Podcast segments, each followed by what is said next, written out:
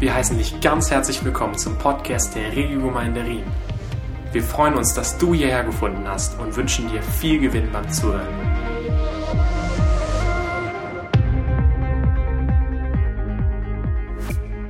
Promised, Gottes Treue und Verheißung im Buch Jose. Und heute steigen wir gleich in den ersten und vielleicht bekanntesten Abschnitt dieses Buches ein, Kapitel 1, Verse 1 bis 9. Kennen die meisten auswendig, weiß ich, ist ein bekannter Text.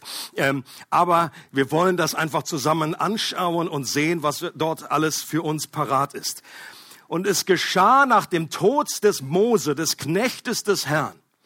Da sprach der Herr zu Josua, dem Sohn des Nun, dem Diener des Mose mein Knecht Mose ist gestorben.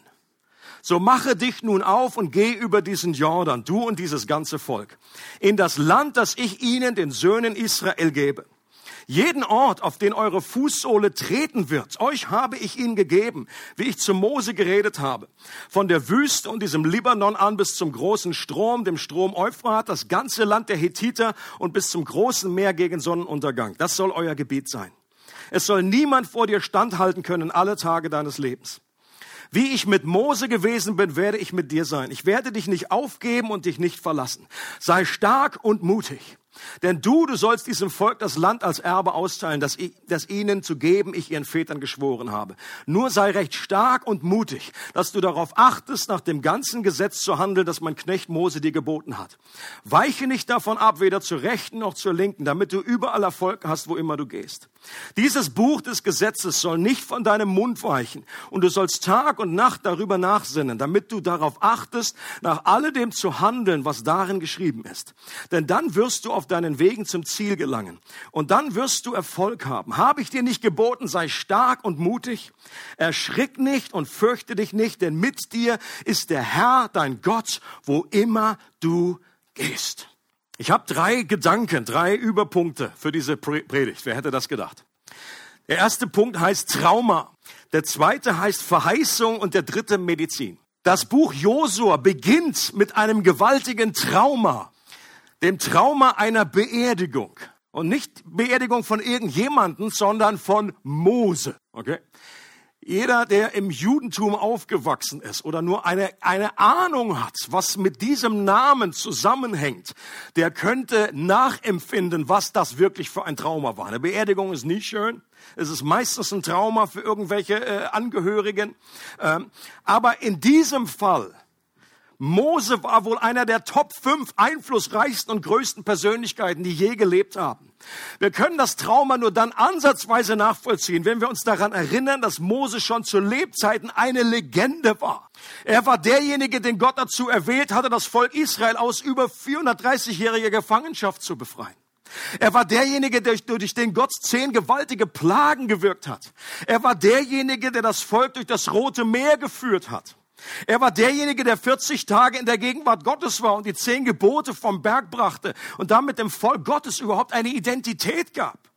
Er war derjenige, zu dem Gott von Angesicht zu Angesicht redete. Wie mit einem Freund und nicht in Gesichten und Träumen wie zu anderen Propheten. Und Gott hat gesagt, es gibt niemanden so wie ihn. Niemand, mit dem ich so direkt kommuniziere. Er war derjenige, der über zwei Millionen Israeliten über 40 Jahre in der Wüste geführt hat, geleitet und auch unter ihnen gelitten hat. Und unglaubliche Herausforderungen und Abenteuer erlebt hat. Für das gesamte Volk und im Besonderen für Josua, seinem Diener und potenziellen Nachfolger, war das ein unglaubliches Trauma an diesem Zeitpunkt, wo wir jetzt hier am Anfang von dem Buch Josua sind.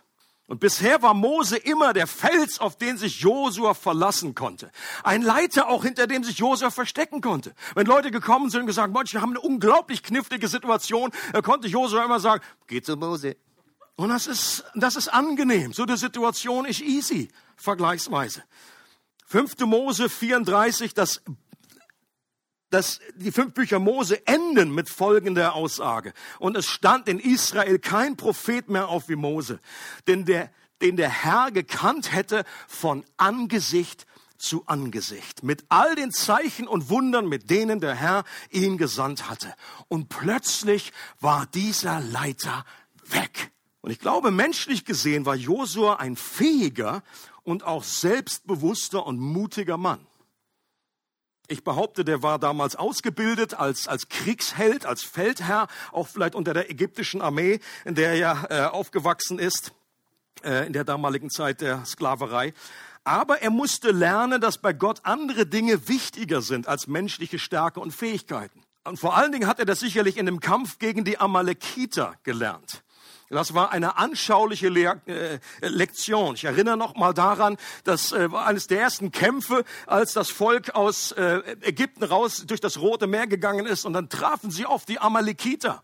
Und Josua hat gekämpft unten im Tal. Und letztes Mal habe ich betont, dass es nicht nur wichtig ist zu beten, sondern auch etwas zu tun, dass diese beiden Ebenen zusammengehören. Man kann nicht oberfromm immer so sagen, ah, ich bete nur, ich bete nur, ja, ja, mach das. Aber ich bete für einen Job, aber ich bewerbe mich nie. Das ist, das ist nicht, das ist, das ist falsche Balance. Aber andersrum gilt auch, wenn wir können uns noch so anstrengen und noch so Gutes tun und irgendwie alles irgendwie versuchen perfekt zu machen, wenn das alles nicht letztendlich durch das Gebet errungen wird, auf dem Gebet basiert, dann wird das alles auch nichts. Josua hat sehr schnell festgestellt, in dem Moment, wo er einfach, wo Mose seine Arme irgendwie schwach wurden und runtergingen, was natürlich ein Zeichen ist für das Gebet, dann, dann hat Josua auch verloren. Dann hat er, wurde er schwächer. Und in dem Moment, wo dann Mose wieder gebetet hat und die anderen haben ihn unterstützt, in dem Moment hatte er wieder Sieg.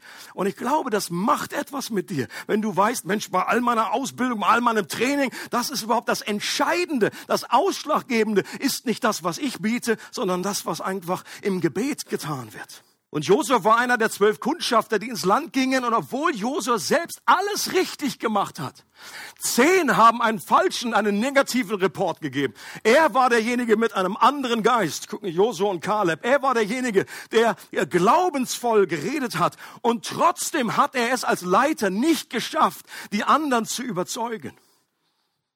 Leute, das ist eine Unglaublich. Die ganze Mission ist gescheitert, obwohl er selber sein Herz reingehalten hat, obwohl er selber im Glauben gewesen ist. Und er selber musste 40 Jahre lang unter den Konsequenzen leiden, weil er mitgefangen, mitgehangen, zusammen dasselbe Schicksal geteilt hat mit einem Volk, die 40 Jahre lang in der Wüste rumgelatscht sind und nicht reingekommen sind, weil sie Gott nicht vertraut haben. Und auch das macht etwas mit dir als Leiter. Kannst du dir vorstellen, dass der, der, der überlegt sich auch, meine Güte, was hätte ich 40 Jahre? Hätte ich was anderes machen können im gelobten Land? Ich wäre schon drin gewesen. Und das ist unfair. Ich war richtig, lag richtig. Und nur weil Pappnase und Pappnase und Pappnase nicht richtig Gott vertrauen, bin ich mit drin in der Nummer. Da hatte der einen Hals zwischendurch, mit Sicherheit.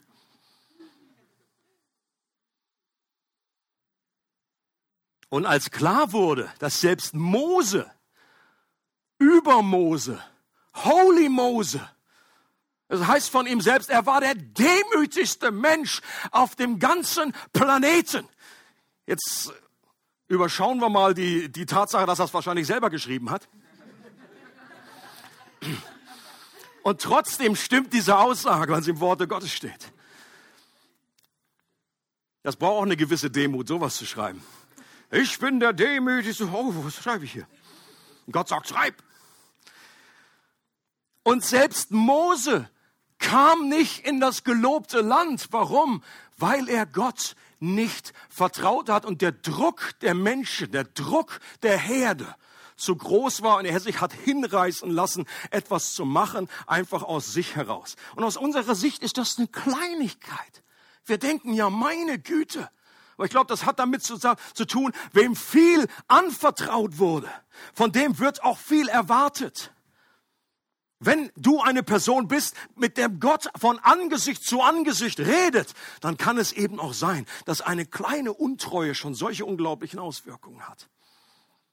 Und ich kann mir vorstellen, wie Josef vielleicht gedacht hat, ja meine Güte, wenn selbst Mose es nicht schafft, wer bin ich dann? Wie soll ich das schaffen? Ich glaube, dass Josua zu diesem Zeitpunkt unglaublich entmutigt, verunsichert, kraftlos und zerbrochen war. Für Gott vielleicht aber genau der Zeitpunkt, auf den er die ganze Zeit gewartet hat. Und Josua jetzt in einer neuen Dimension gebraucht werden konnte. Das ist die, das ist die Strategie in der gesamten Bibel. Das ist das Prinzip, was du immer wieder findest. Mose, top ausgebildet an der Universität der Höhe in Ägypten, dem höchsten Wissensstand, was es damals gab. Äh, er war unglaublich beredt, er hatte ganz viele Sprachen, die er sprechen konnte. Äh, aber erst nachdem er 40 Jahre in der Wüste gelebt hat und mit Schafen sich den ganzen Tag unterhalten hat, erst dann und am Ende Mose gedacht hat, okay, mein Leben ist vorbei. Das war's. Erst am Ende dieser Zeit kam Gott zu ihm und jetzt konnte er gebraucht werden. Weil er jetzt nicht mehr eigene Fähigkeiten hatte, eigene Kraft hatte, eigene Leistungen brachte, sondern Gott sich durch seine Schwachheit stark erweisen konnte. Das findest du bei Mose, das findest du bei Petrus. Ab wann war er richtig zu gebrauchen? Nachdem er unglaublich zerbrochen war und Jesus dreimal verraten hatte und gedacht hatte, okay, das war's. Ich bin raus aus der Nummer. Vielleicht ist das auch der Hinweis von dem Namenswechsel. Ich glaube, da steckt auch eine Botschaft drin. Wir haben letztes Mal schon gehört, äh, Josua hieß eigentlich Hoshea früher. Erst Mose hat ihn umgenannt zu Josua. Und Hoshea heißt Befreiung und Rettung. Und Jehoshua heißt Gott befreit und rettet. Kleiner Unterschied, große Auswirkung, Riesenmessage in diesem kleinen Detail. Erstes heißt, ich bin der Retter, so dieser Messias-Komplex, den wir alle irgendwie mit uns rumtragen. Mit mir kommt das Reich Gottes. Danke, Herr, dass du mich erlöst und verwählt hast. Ich hätte mich auch genommen. Und erst wenn wir an den Punkt kommen zu sagen, meine Güte, ich bin mehr das Problem als die Antwort, sagt, sagt jetzt herzlich willkommen im Club. Schön, dass du es gesehen hast.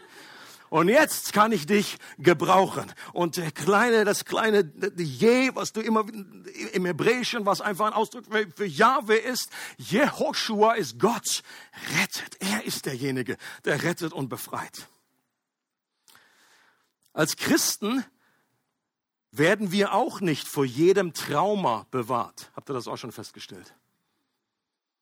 Jesus sagt nicht, äh, in, in, in Matthäus 7 sagt er nicht, okay, äh, bau dein Haus auf den Fels, aber nicht auf Sand. Da sagt er, wenn die Stürme kommen. Er sagt nicht, ja, das gilt nur allen anderen, aber Christen, da kommt der Sturm, da uh, geht er einfach außen rum und ist alles easy. Nein, er sagt, wenn die kommen und irgendwann werden sie kommen. Jesus verspricht nicht, dass keine Stürme kommen, sondern er verspricht, dass unser Leben gebaut sein kann, stabil sein kann auf dem Fundament. Ähm, unsere Familie, als wir damals in Lilienthal waren, wir haben ein Trauma erlebt in unserer Gemeindesituation.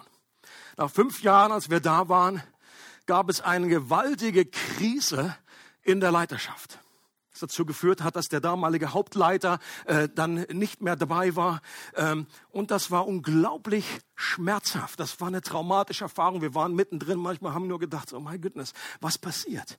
Was geht ab? Und das war wie ein Zug, der irgendwie an uns vorbei rauschte. Das war irgendwie kurz irgendwie durch etwas angestoßen und dann hat sich das verselbstständigt und man war plötzlich in einem Strudel drinne.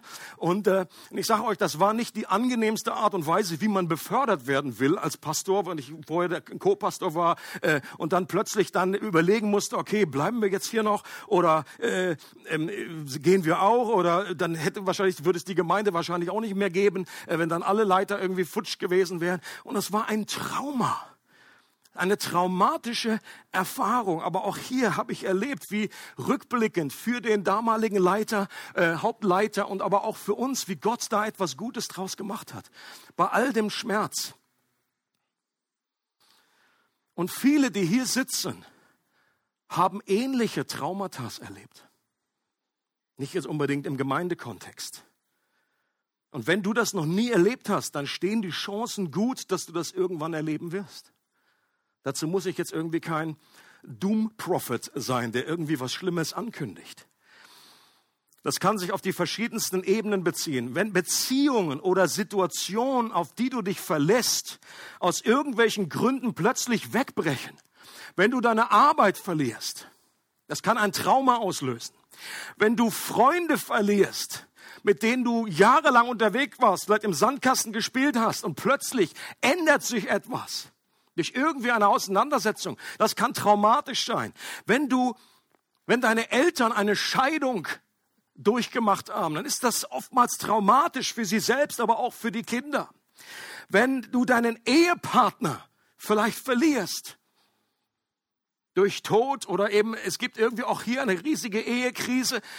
Auch da sind wir als Christen, es ist keine Garantie, dass das uns nicht zutrifft. Ein Trauma, wenn du Kinder hast und du hast für sie gebetet und du willst, dass sie im Herrn unterwegs sind und sie gehen aber für eine Zeit lang einen total anderen Weg, der dir überhaupt nicht gefällt. Wo du sagst, meine Güte, what happened? Das ist ein Trauma, in dem du stecken kannst, ähnlich wie Josua. Und du kannst hier deine eigenen äh, Dinge einfügen.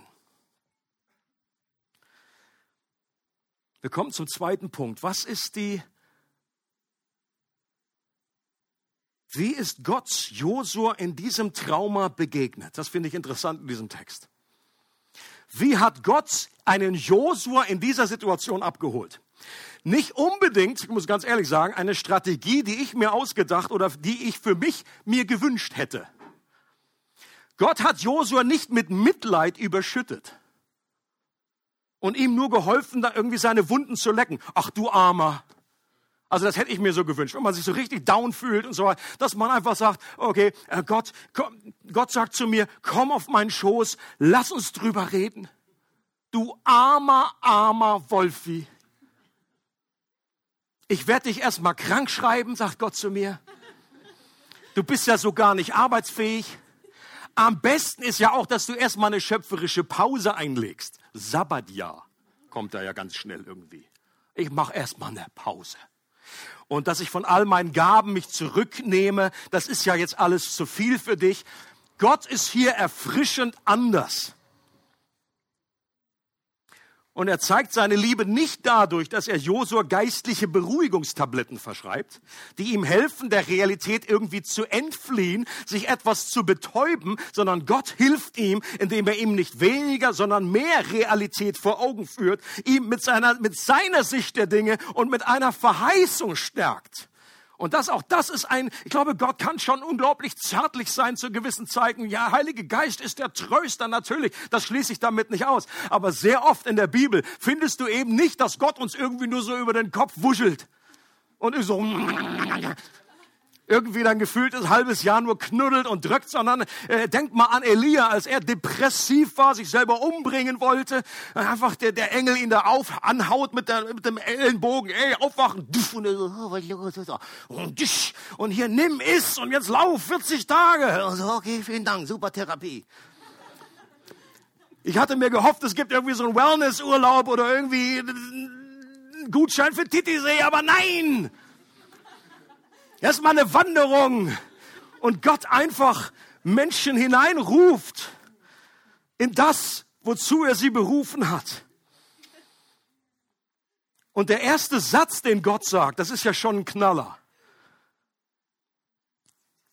Gott, das erste, was Gott sagt, er, er begegnet äh, Josua und wir wissen nicht genau, wie das ausgesehen hat, ob, er, ob das wirklich eine Vision war oder Gott da irgendwie mit ihm direkt geredet hat. Und das erste, was Gott sagt, ist, mein Knecht Mose ist gestorben. Versetzt dich in Josuas Situation. Die haben Mose 30 Tage lang beweint. Wahrscheinlich zu der Zeit schon abgeschlossen. Josua konnte an nichts anderes denken als daran, dass Mose gestorben war. Und dann kommt Gott und sagt, Mose ist gestorben. An Josuas Stelle hätte ich gesagt, ach was? Thank you, God. Im Englischen nennt man das stating the obvious. Aber jedes Mal, wenn Gott sowas spricht, hat mich sofort erinnert an Adam und Eva, als dann irgendwie und Gott sagt, Adam, wo bist du? Klingt ja auch so nach irgendwie über, überdimensionierten Ostereier suchen irgendwie. Wo ist er denn? Und Gott wusste natürlich, wo der war, hat eine andere Frage gestellt, gesagt, Adam, wo bist du? Wo befindest du dich innerlich? Das war die Frage. Und wenn Gott hier so eine Frage stellt, dann hat, oder, oder so eine Aussage, dann hat er das nicht getan, weil Josua diese Information fehlte.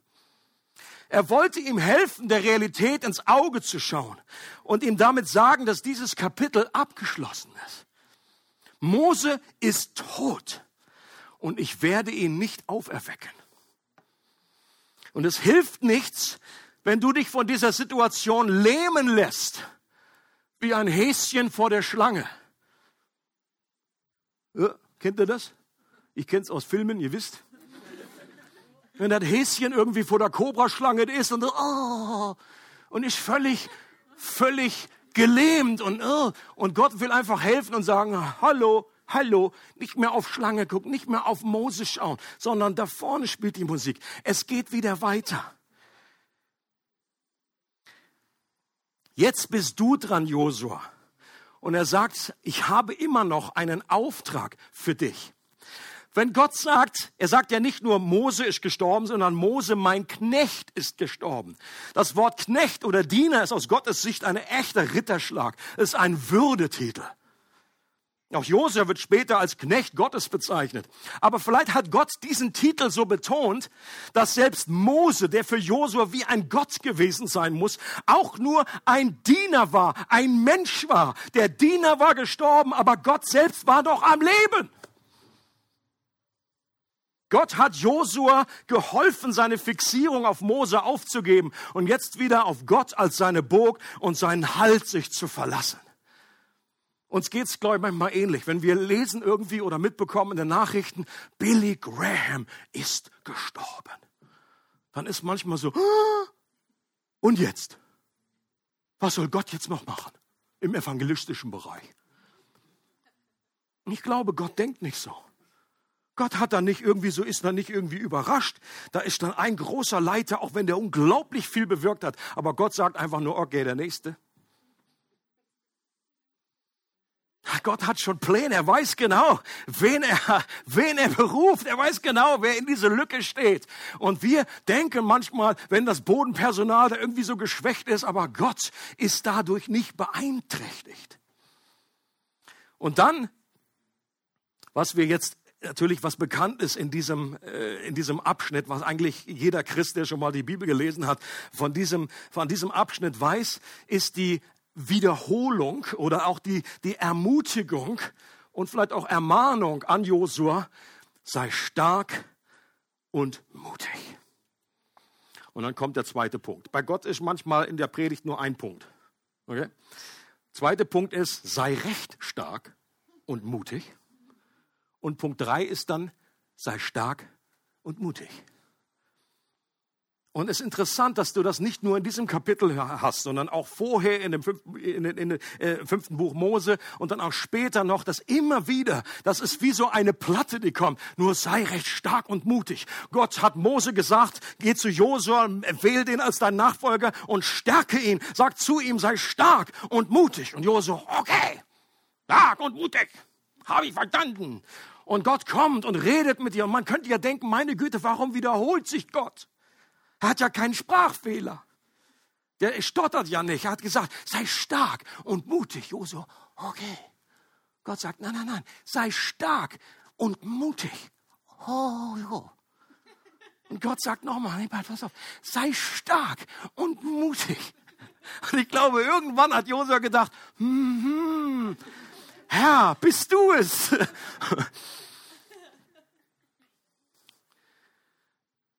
Und die Tatsache, dass Gott das in so kurzer Zeit so oft wiederholt hat, macht deutlich, wie schwach und entmutigt Josua gewesen sein muss. Und dass diese Ermutigung offenbar öfter wiederholt werden muss. Warum? Weil sie schnell in Vergessenheit gerät. Es reicht eben nicht, dass Gott mal uns irgendwann sagt, so vor zehn Jahren, ja, da hat Gott mal zu mir geredet, sei stark und mutig. Und diese Information habe ich verstanden. Und jetzt ist es einfach nur ein hält einfach da, das läuft nicht ab, da irgendwie diese Verheißung. Nein, wir brauchen das immer wieder von Gott und auch untereinander. Dazu sind wir zusammengestellt als Geschwister. Dazu braucht jeder Christ eine Gemeinschaft, eine Gemeinde, um sich gegenseitig zu ermutigen. Sei stark und mutig. Wenn ich das an einem Sonntagabend gehört habe im Deeper, brauche ich das auch an einem Montagmorgen wieder. Und an einem Dienstag, an einem Mittwoch, der Schlaf hat etwas an sich, dass man irgendwie, dass da irgendwie etwas sich versandet. Dass ich nicht auf dem geistlichen Level aufwache, wie ich abends eingeschlafen bin. Zum Glück, wenn es nämlich abends schlimm war, dann ist gut, wenn es morgen wieder anders ist. Aber selbst wenn ich eine super erfüllte Lobpreiszeit gesalbt hatte und tausend Prophetien, dann kann ich trotzdem Montagmorgen wieder aufwachen und denke so, hä? Wer bin ich? Bin ich Christ? Ach ja, Gott ist da. Gott ist für mich. Ich muss das Evangelium mir selber predigen und ich brauche die Ermutigung. Sei stark und mutig. Und diesen Auftrag, den Gott hier gibt, versteht man ja schnell als ein Appell an den eigenen Willen. Uns jetzt irgendwie zusammenzureißen. So kann man es falsch verstehen. Und Josua irgendwie, als hätte Gott gesagt, als wäre das so eine Art Motivationskurs auf Grundlage von positiven Denken. Ich weiß nicht, ob ihr den, den Film Cool Runnings gesehen habt. Da gibt's da auch so eine Szene, da ist der eine, der, Haupt, der, der Darsteller, der ist so ein bisschen, hat auch Ängste und so weiter, ist so ein bisschen, äh, fühlt sich so minderwertig und nicht so ganz so stark. Dann stellt er sich vor den Spiegel und sagt, er, ich bin stark, ich bin mutig, ich bin ein, ich weiß nicht genau, wie es geht, ich bin ein beinharter Typ, der durch nichts besiegt werden kann. Und das ist nicht das, was Gott hier tut. Das ist nicht positive thinking. Das ist nicht sich selber stark zu reden. Nichts könnte weiter von Gottes Strategie entfernt sein. Josuas Fähigkeit, stark und mutig zu sein, basiert auf der Verheißung, dass Gott mit ihm ist. Leute, das ist ein zentraler Punkt. Ich sag's nochmal. Josuas Fähigkeit, stark und mutig zu sein, basiert auf der Verheißung, der Promise, dass Gott mit ihm ist. Der Imperativ, Befehlsform, stark und mutig zu sein, gründet auf dem Indikativ von Gottes Gegenwart. So wie ich mit Mose gewesen bin, so bin ich auch mit dir, sagt, sagt Gott. Ich werde dich nicht aufgeben und dich nicht verlassen. Deswegen sei stark und mutig. Verstehen wir den Zusammenhang? Josua kann stark und mutig sein, weil die, der Mut in Person, der Löwe aus dem Stamme Judah, bei ihm ist. Und wenn ich einen Löwen an meiner Seite hätte, dann wäre ich anders vor irgendeinem anderen Käfig. Wenn ein Löwe an meiner Seite ist, dann bin ich mutiger. Du brauchst dich nicht zu fürchten, denn mit dir ist der Herr dein Gott, wo immer du hingehst. Das ist kein Appell an die eigene Stärke, sondern wie es der Epheserbrief ausdrückt, werdet stark im Herrn und in der Macht seiner Stärke. Kein Appell, sich selber irgendwie innerlich aufzurüsten und zu sagen, stark werden, stark werden. Und dann irgendwann so, uh, das, das reicht eben nicht lange. Das braucht nicht viel. Das piekst irgendwie da einen kleinen Luftballon der eigenen Kraft zusammen und dann pff, werde stark im Herrn und in der Macht seiner Stärke. Die Frage aller Fragen für uns heute, galt diese Zusage nur Josua oder gilt sie auch dir und mir? Das will ich ja wissen. Okay, ist ja schön für Josua. Äh, dass Gott zu ihm geredet hat, dass er ihm zuspricht, seine Verheißung, dass er immer bei ihm ist. Aber gilt sie auch mir? Hebräer 13, Vers 5 wird ein Abschnitt aus Josua zitiert. Da heißt es, lasst nicht die Geldgier euer Leben bestimmen, Gebt euch zufrieden mit dem, was ihr habt, denn Gott selbst hat versprochen, ich werde dich nie vergessen und dich niemals im Stich lassen. Das ist Originaltext aus dem Buch Josua, was der Hebräerbriefschreiber hier anwendet auf alle Christen. Es geht hier um das Thema, dass wir uns äh, nicht abhängig machen von unserem Materiellen, dass wir nicht, dass das nicht unsere große Stütze ist, selbst wenn Dinge irgendwie weggenommen werden, wir vielleicht unser, äh, unser Reichtum verlieren, dann gibt es eine Verheißung an uns, und die heißt, Gott ist bei dir, ich wird dich niemals vergessen und dich niemals im Stich lassen. So die Antwort allein von dieser Bibelstelle ist yes. Diese Verheißung gilt auch dir und sie ist Ja und Amen in Christus Jesus, der diese Verheißung für dich erworben hat. Ein anderes Beispiel wäre das Matthäus-Evangelium, das beginnt mit der Geburt von Immanuel, heißt auf Deutsch, Gott ist mit uns. Und es hört auf in Matthäus 28, wo Jesus sagt, ich bin bei euch bis zum Ende des Zeitalters. Das heißt, ergreif für dich heute, nimm mit aus diesem Gottesdienst, dass diese Verheißung, die Gott einem Josua zugesprochen hat, dir genau so gilt. Dass Gott mit dir ist. In Römer 8 heißt es, nichts kann uns trennen von der Liebe Gottes, die in Christus Jesus ist. Weder Hohes noch Tiefes noch Gewalten, weder Leid noch diese Schwierigkeiten, weder Hunger noch irgendetwas. Nichts kann uns trennen von der Liebe Gottes, die in Christus Jesus ist. Und die Verheißung, die geht im Neuen Testament ja sogar noch weiter, als sie im Alten Testament gegangen ist. Gott ist nicht nur für uns, er ist nicht nur mit uns, er lebt sogar in uns. Ich habe eine kleine Veranschaulichung mitgebracht aus unserer Küche. Das ist kein Tupper-Werbeblock. Das soll nur helfen zu zeigen, was wir in Christus haben. Was das Evangelium ausgedrückt, das Evangelium nach Tupper. Sieht so aus. Das bin ich oder du. Okay? Das. Und wenn du Christ geworden bist, das heißt, wenn du dein Vertrauen auf das aufbaust, was Jesus für dich getan hat am Kreuz, dass er stellvertretend deinen Tod gestorben ist und dass er sein Leben, sein vollkommenes Leben dir auf dein Konto gebucht hat. Wenn du das glaubst, wenn du in dir etwas, ein Licht angegangen ist in deinem Herzen, dass du das erkennst als etwas, äh, was begehrenswert ist, was nicht langweilig und verstaubt und komisch und nichts mit dir zu tun hat, sondern dass das innerlich dein Herz erreicht hat, dann bist du Christ geworden. Dann bist du jemand, der glaubt und du gehörst zur Familie Gottes.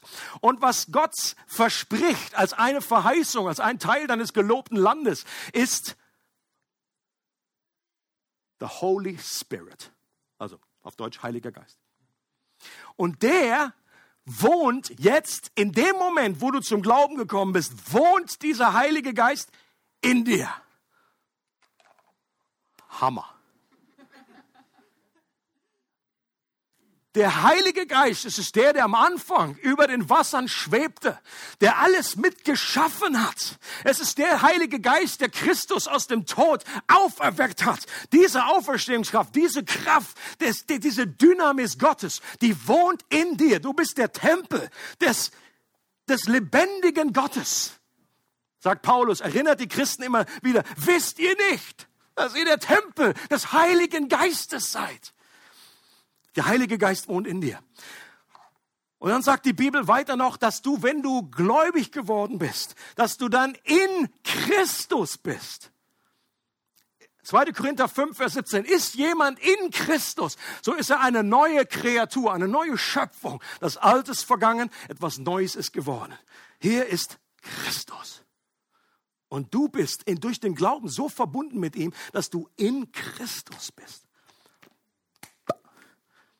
Und dann heißt es in Kolosser 3, Vers 3, dass unser Leben nun verborgen ist mit Christus in Gott.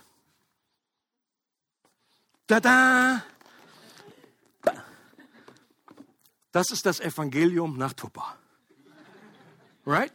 Und so geckig, wie das vielleicht irgendwie ist. Leute, das sind die, das ist die Wahrheit, die uns umtreibt, die uns umhauen sollte, die uns immer wieder begeistern sollte.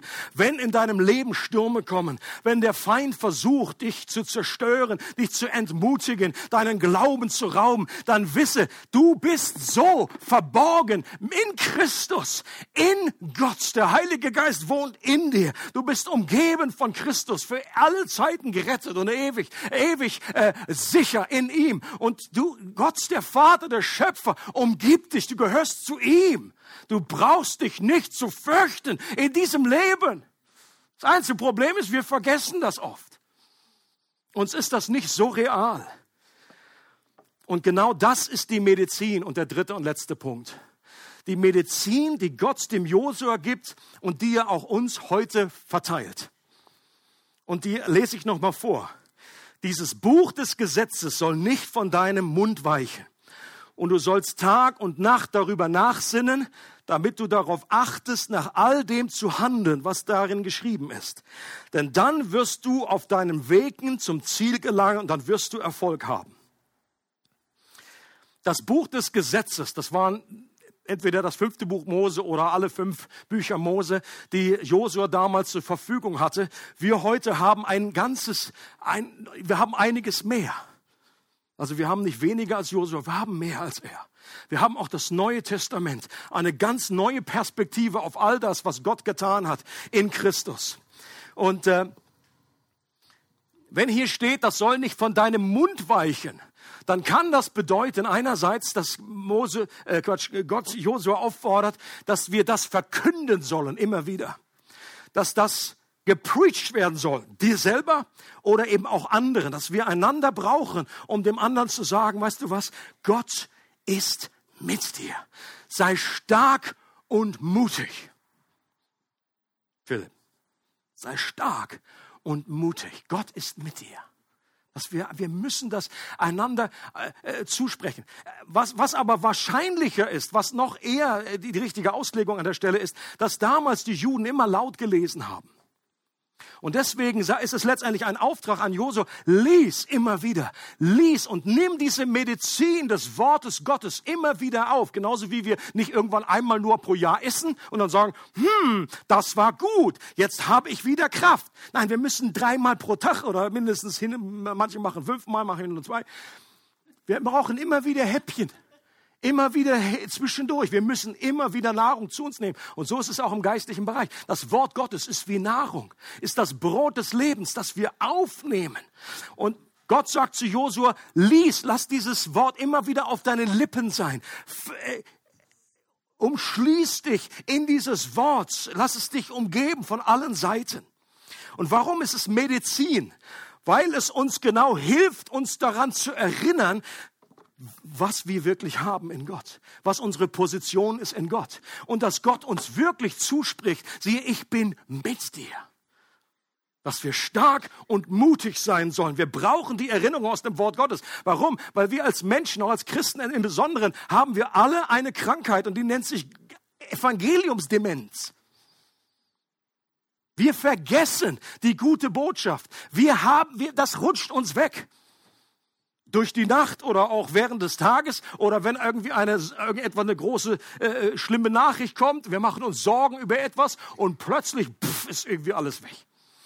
Wir leiden an Evangeliumsdemenz und deswegen brauchen wir die möglichst regelmäßige tägliche Auffrischung, das neue Reden Gottes zu uns. Ist doch interessant. Gott ist offenbar hier Josua direkt begegnet, hat direkt zu ihm gesprochen. Aber Gott hätte ja sagen können, pass mal auf, Josua, das mache ich jetzt immer, das mache ich jeden Tag. Ich komme einfach vorbei morgens um acht und rede mit dir, direkt von Angesicht zu Angesicht. Das hat er aber nicht gemacht. Gott hat gesagt, offenbar, ich, ich lese daraus, das ist war Ausnahme. Das kann zwischendurch mal passieren, dass Gott übernatürlich redet, dass wir vielleicht auch die, die hörbare Stimme Gottes hören. Das haben auch andere Menschen in der Kirchengeschichte erlebt. Aber das ist nicht Normalität. Normalität ist das hier. Und Gott selber hat zu, zu Josua gesagt, lies mein Wort. Und da drinnen habe ich schon gesprochen. Und schau dir das immer wieder an. Lest dir die Geschichten durch. Werde einfach vertraut mit diesem Wort Gottes, dass dich das durchdrängt, dass dich das von innen verändert, transformiert. Du kannst, wenn du isst, kannst du das einfach so runterschlucken und es wird irgendwie wenig verdaut und dann geht's wieder in den Abort, wie die Bibel so schön sagt. Oder du kannst das richtig kauen, richtig verstoffwechseln, damit das richtig alles seine Vitamine und Dinge und Spurenelemente äh, in deinen Körper ausmacht. Oder die, die, die, die Weinkenner, ist auch ein gutes Bild, um das zu vergleichen. Du kannst irgendwie so einen schönen Wein nehmen, so einen ganz teuren, irgendwie oh, 56er, und dann schüttest du den einem weg. Und alle Weinkenner denken so, hallo, das war teuer. Und die richtigen Weinkenner, die, die schmatzen da rum, die essen den fast den Wein, ja, die spucken dann auch rum, dass du einfach, dass sich das ganze, das ganze Volumen, die ganze Blume entfaltet. Und so sollen wir mit dem Wort Gottes auch umgehen. Wir können, ich glaube, behaupte mal, dass jeder Christ irgendwie in einer Art und Weise das, das Wort Gottes liest. Okay? Alle lesen die, die Bibel in irgendeiner Art und Weise. Aber hier, was Gott eigentlich sagt, ist etwas mehr als lesen. Er redet von meditieren. Okay? Das Wort im Englischen steht hier, dass wir das Wort Gottes meditieren sollen, dass wir darüber nachsinnen. Das hat nichts mit östlicher Meditation zu tun. Der Unterschied zwischen östlicher und biblischer ist, in der östlichen Meditation entleeren wir uns irgendwie und machen uns leer für irgendwie was. In der biblischen Meditation füllen wir uns mit dem Wort Gottes und wir sinnen darüber nach und wir versuchen zu verstehen und stellen Fragen an den Text, studieren in der Bibel. Und so wird es etwas, eine Kraft freigesetzt. Und Johannes, äh, im Johannesbrief sagt Jesus dasselbe eigentlich mit anderen Worten. Wenn ihr in meinem Wort bleibt, seid ihr wirklich meine Jünger. Und ihr werdet die Wahrheit erkennen und die Wahrheit wird euch frei machen. Das heißt, das Bleiben in seinem Wort. Nicht einfach mal eine Information hören, einfach, dass es irgendwie so abtropft an uns wie Wasser von der Ente, sondern dass das einsickert, dass es unser Herz erreicht, dass es uns verändert. Und dazu müssen wir auch Zeit uns nehmen bin manchmal etwas besorgt. Ich meine, einerseits finde ich das gut, dass auf den Social Media so schöne kleine Bibelverse sind mit bunten Bildern, schön Sonnenuntergang, ein paar Blümchen und schöne Bibelverse dabei. Einerseits ist das etwas Gutes. Wenn deine ganze Diät aber, was du zu dir nimmst an Wort Gottes, nur aus Facebook-Bildchen besteht, dann habe ich die Angst, dass das doch etwas zu wenig ist, weil das ist so eine Art Fast Food und das ist nicht genügend, um, weil, weil du, das ist oft, der, das ist ohne Kontext. Das steht einfach nur eine Verheißung, Gott ist Licht und Gott ist Liebe und so weiter. Okay, das ist auch alright für eine gewisse, aber wenn wir müssen den ganzen Kontext und außerdem ist das immer doch eine gewisse Einseitigkeit. Du wirst einfach in der Bibel wirst du andere, äh, wie Gott eben auch ist, andere Charakterzüge von ihm, äh, auch seine seine Heiligkeit und dass Gott auch ein Richter ist. Das wirst du meistens nicht auf den kleinen Bildchen finden. Stell dir vor, so einen schönen Sonnen Sonnenuntergang, irgendwie so ganz romantisch, und da steht, mein ist die Rache, spricht der Herr. Das verschickt doch keiner. Ist ja auch einerseits gut, dass du es denn nicht verschickst, aber auf der anderen Seite wundert es mich dann auch nicht, wenn dann irgendwann Fragen aufkommen, dass wenn, was das Leid Gottes angeht oder dass Gott irgendwie auch irgendwelche Katastrophen, dass es auch in der Bibel solche Stellen, dass Gott richtet und so weiter, dass du, weil du dich immer nur ernährst mit positiven Schäfchenversen, dass auch das andere nicht irgendwie äh, zu, zu Gott mehr gehört. Und das gehört aber dazu. Und deswegen einfach mein, mein, äh, meine Ermutigung, das Wort Gottes immer wieder einzubauen in sein Leben. Und jeder Christ kämpft an der Stelle. Leute, das ist ein gelobtes Land, was es einzunehmen gilt. Ich habe noch keinen Christen gesehen, der sagt, ah, das ist bei mir überhaupt kein Problem. Das mit der Bibel lese, das ist überhaupt kein Problem bei mir. Das läuft und läuft und läuft. Das hat angefangen bei mir und so eine steile, gerade Linie nach oben. Das ist der Hammer. Es ist der Hammer. Alles zur Ehre des Herrn. Aber ich bin super. So ungefähr. Und das ist ein Kampf. Ja, hast du Zeiten, wo du denkst, meine Güte, irgendwie, wann habe ich das letzte Mal gelesen und dann wieder doch zurück zu den Facebook-Bildchen. Letzte Zitat, eines meiner Lieblingszitate von C.S. Lewis. Nicht, dass der Eindruck entsteht, auch das, was in Josua gesagt wird, kann man so verstehen, als wenn jetzt Josua einfach nur immer gucken soll, was sagt das Gesetz, was sagt das Gesetz. Aha, jetzt weiß ich, das soll ich jetzt tun, einfach umsetzen. Das ist nicht gemeint. Und das funktioniert auch nicht. C.S. Lewis sagt, bei unserem Glauben geht es nicht darum, das zu hören, was Christus vor langer Zeit gesagt hat und es jetzt einfach umzusetzen. Das funktioniert nicht. Wenn du einfach nur liest, liebe deine Feinde, ja dann viel Spaß. Versuch das umzusetzen in dem Moment, wo du einen Feind hast. Wenn du keiner hast, dann sagst du, pff, kein Problem. Oder Vergebung, kein Problem. So, aber dann kommt etwas, das du vergeben musst. Großes Problem. Und jetzt einfach nur eine Info zu haben, zu wissen, als guter Christ müsste ich das tun, das einfach nur zu tun, das ist zu kurz, greift zu kurz. Und C.S. Lewis bestätigt das. Er sagt, vielmehr steht der wahre Sohn Gottes neben uns. Er beginnt uns in das zu verwandeln, was er selber ist. Er beginnt sozusagen sein Leben und seine Gedanken in uns zu injizieren und somit den Zinnsoldaten in einen lebendigen Menschen zu verwandeln. Und das ist genau das, was Gott tut, wenn wir uns dem Wort Gottes immer wieder aussetzen. Das geschieht nicht über Nacht, das geschieht über Monate und über Jahre, dass du dich ein richtig reinbeißt in, diesen, äh, in diese Welt, dass du dieses, deine Gedanken bestimmt werden von den Verheißungen Gottes, von den, von den göttlichen äh, Stories, die erzählt werden. Und eine große Erinnerung, ebenfalls eine Medizin neben dem Wort Gottes, ist das Abendmahl. Wo Gott uns daran erinnert, wenn wir das Brot essen, dass Gott in mir wohnt. Weil ich ihn so aufnehme, wie ich das Brot aufnehme. Und dass das alles zurückzuführen ist auf das Opfer, dass das hier erkauft wurde, das gibt's für uns umsonst. Diese Realität gibt es für uns umsonst. Jeder, jeder Mensch, vielleicht bist du hier und hast diese Realität für dich noch nicht. Das ist für dich erfahrbar. Aber es war nicht kostenlos in dem Sinne, dass es einen hohen Preis äh, gekostet hat, um das überhaupt möglich zu machen. Weil Jesus sein Leben gegeben hat, weil das Blut vergossen wurde von dem kostbarsten Wesen, was jemals gelebt hat.